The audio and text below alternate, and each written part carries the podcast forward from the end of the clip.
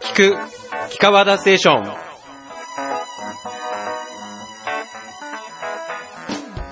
皆様こんにちは。埼玉県第三選挙区、草加市越谷市選出の自由民主党衆議院議員の木川田仁です。この番組では、通勤通学などのちょっとした時間に聞いていただき、木川田仁をより身近に感じていただけるよう、最近の政治問題からポップな話題まで幅広く皆様にお話をさせていただきたいと思います。そして今回この番組をサポートしてくれるキッカーズは？こんにちは。越谷市、そしてその周辺で不動産の仕事をしています。滝田と申します。よろしくお願いいたします。よろしくお願いいたします。えー、今日、木川田大義士にお伺いしたいのは、SDGs についてです。あ、あの、竹田さん、ちょっとその SDGs なんですけど、はい。多分、あの、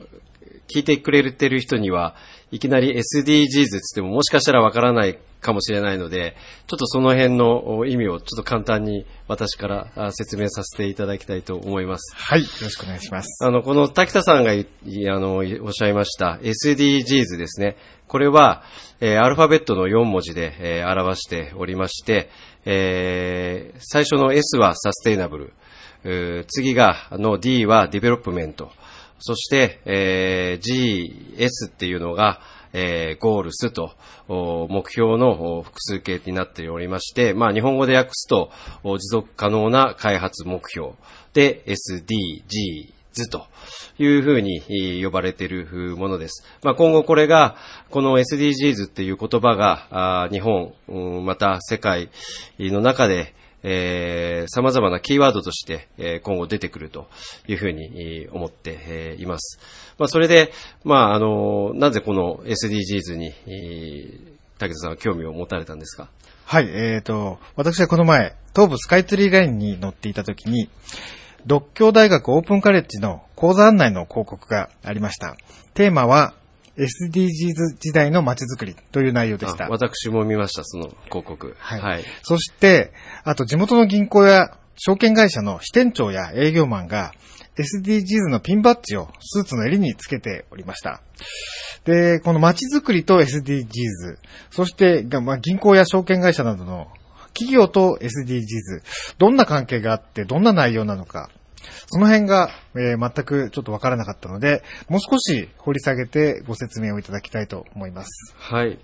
あの、この SDGs なんですけど、あの、もともとは、あ皆さん、あの、聞いたことがあるかもしれませんが、あの、持続可能な発展と、いう、まあ、言葉を聞いたことはあると思います。何かしら、持続可能な何々、持続可能な何々っていうことが、1990年代から言われ始めてきたと思います。まあ、あの、この持続可能な、まあ、発展、まあ、持続可能な開発について、えー、まあ、あの、1990年代から、あまあ、国連を挙げて、えー、取り組んできたんですけど、やはりこの経済と環境の、まあ、二つの柱で、えー、当初走ろうとしてたんですが、やはりこれは先進国的な、あなんて言いますか、価値観に基づいてた面が非常に強くありまして、えー、まあ今 G20 の時代になって発展途上国も含めた形で、えー、まあ経済も、そしてえー、環境も取り扱わなければいけないという話になってですね、はい、えー、まあ、この環境と経済だけじゃなくて、いろいろな目標を決めて、それぞれの進度で、それぞれにどこの分野に力を入れてやっていくかというところで、総合的な目標を達成しましょうというような話になってきております。まあ、そういう面で、このさっきお話ししました SDGs っていう複数形の S で表してられておりまして、まあ、あの、まあ、国連ではですね、えー、17、17の目標について定めています。まあ、具体的にその17を申し上げますと、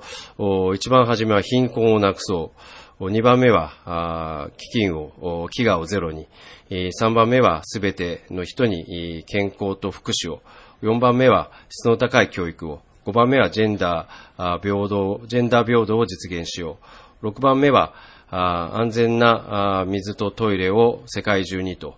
いうふうになっています。最初のこの6つはどちらかというと、発展途上国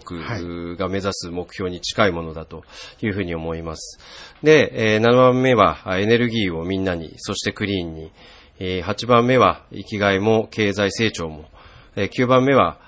産業と技術革新の基盤を作ろう。10番目は人や国の不平等をなくそう。11番目は住み続けられる街づくりを。12番目は作る責任、使う責任。と言いまして、まあ、この7から12はどちらかというと、まあ、先進国が目指す達成すべき内容をまとめてあると思います。で、13番目からは気候変動に具体的な対策を、14番目は海の豊かさを守ろう、15番目は陸の豊かさも守ろう、16番目は平和と公正をすべての人に。17番目は、パートナーシップで目標を達成しようということで、えー、まあ、あの、後半の5つは、まあ、どちらかというと環境とか、あそういうものに今配慮した世界をみんなで作りましょうというような形のまとまりだというふうに思います。まあ、この1から17を、まあ、それぞれの国が目標を定めて、指標を作って、そしてやっていけば全体的に、まあ、あの、いい、いい世の中、いい世界が作れるんじゃないかというところで各国やり始めたということです。はい、えー、少し具体的に、え、理解できたような気がしております。え、今のお話ですと国が取り組むものというイメージがありましたけれども、自治体でも SDGs について取り組んでいるところがあると聞いております。それはどんな、例えばどんな自治体でどのように取り組んでってるか、事例があれば教えていただきたいと思います。はい。あの、日本でもですね、えー、これは、あまあ、国が中央集権的に、号令をかけるというよりも、各自治体、また各企業で、えー、いろいろと目標を立ててやっていただきたいということで、えー、まあ、推奨しているところでございます。えーまあ、国としては今、29の、まあ、県や、あまあ、自治体に、SDGs 未来都市ということで認定をして、えー、それぞれ取り組んで、えー、もらっているところであります。はいはい、まあ、あの、一例を挙げると、私、あの、昔、富山市に住んでたことがあるんですけど、例えば、あまあ、今、過疎化が進んでいるところは、な、なるべくこう、まあ、都市に住んでもらって、えー、エネルギー効率のいい、そういう、まあ、町を作ってほしいというのがあります。まあ、富山市の場合はそういう形で、えー、まあ、LET、LE、LRT か、LRT ですね、はい、あの、路面電車、これを、まあ、あの、活用して、その沿線に人々をなるべく集めようというような取り組みで、えー、まあ、コンパクトシティ化をしようというふうにやっていますし、また、あの、まあ、電気で、車をなるべく別、なるべく使わずに公共機関に乗ってもらおうというような取り組みで、えー、行っているというところで、えー、あります。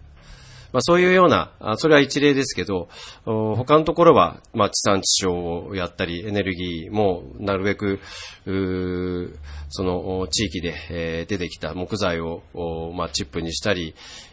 バイオエネルギーを作ったりというようなところをやって、え、循環型の街づくりをしようというようなところも、その SDGs 未来都市に認定されております。はい、ありがとうございます。それは具体的には、その SDGs の17のゴール一つ一つ、例えば富山市さんが掲げていて、えー、それに目標に沿ってそういったコンパクトな街づくり、エネルギーを、まあ、あの効率的に使うような街づくりをしていると、そんな意味で理解して、まあ、この17全部に、はい、その街の取り組み当てはまらなくてもいいわけです。はいはい、例えばあ、富山市さんだと、まあ、え電気を使う、電気を中心な街づくりっていうことになると、エネルギーをみんなに、そしてクリーンにっていう風になりますし、住み続けられる街づくりということにもなりますし、この17項目のうち、何個でもいいから、こうピックアップして、はい、えー、我が町はここに力を入れているというようなところを、やってればあいいかなと。で、まあ、認定されてないところでも、この17項目の中の、この2つでも3つでも取り上げてやると。で、それが、まあ、各全部やると、と、一つ一つの自治体では、1個か2個か、あまあ、5個かわかんないですけど、はい、それぐらい、その目標が定められてますけど、はい、全体的には17網羅していくんじゃないかなというような考え方で、日本全体としては、あ17個、各自治体があ全体としては取り組んでいるというようなあ風になるんではないかなということで、えー、やると。これは、まあ、世界にも言えますよね。はい。えーはい、ありがとうございます。えー、それでは後半に移りたいと思います。